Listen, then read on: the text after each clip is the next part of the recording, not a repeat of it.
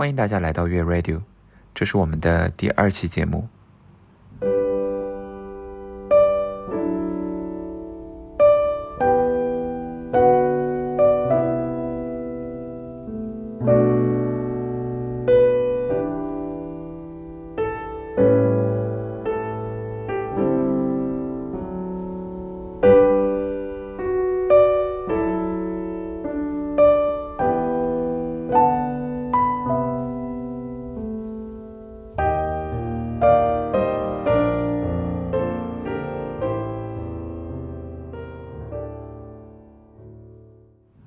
我现在在千岛湖湖边的一家酒店，坐在阳台上，远处可以看到很多小岛，层层叠叠的，像西北的水上雅丹一样。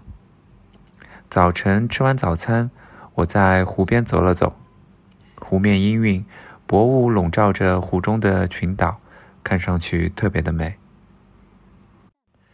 千岛湖其实就是新安江水库，新安江对于浙江的朋友们肯定已经很熟悉了。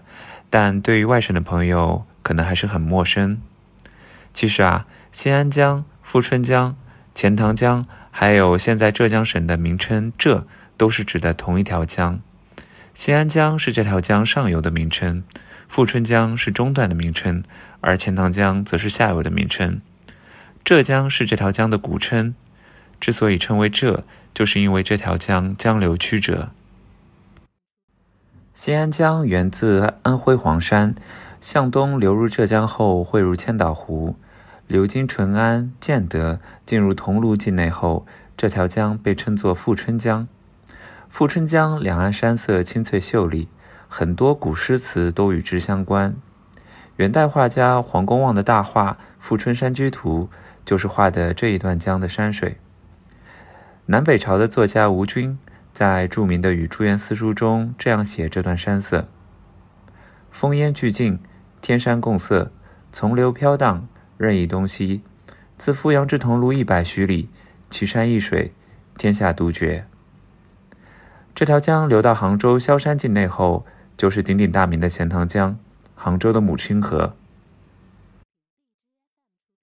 说远了，让我们回到千岛湖。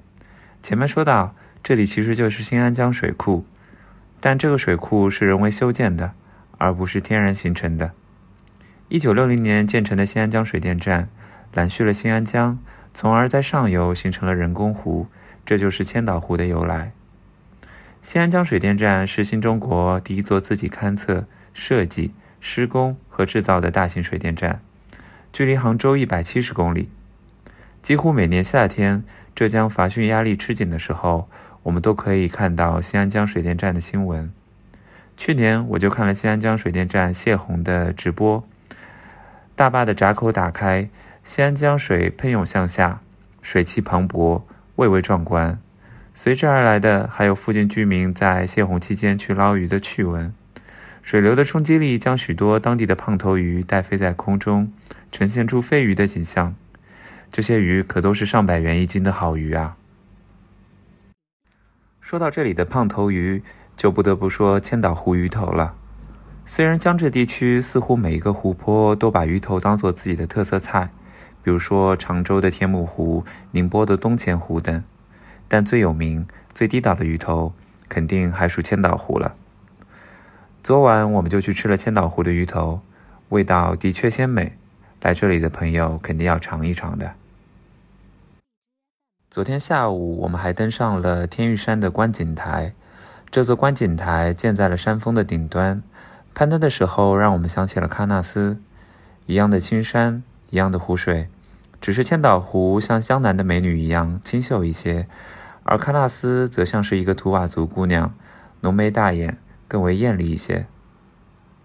千岛湖周围的基建建设的确实很好，湖边的路很适合散步和骑自行车。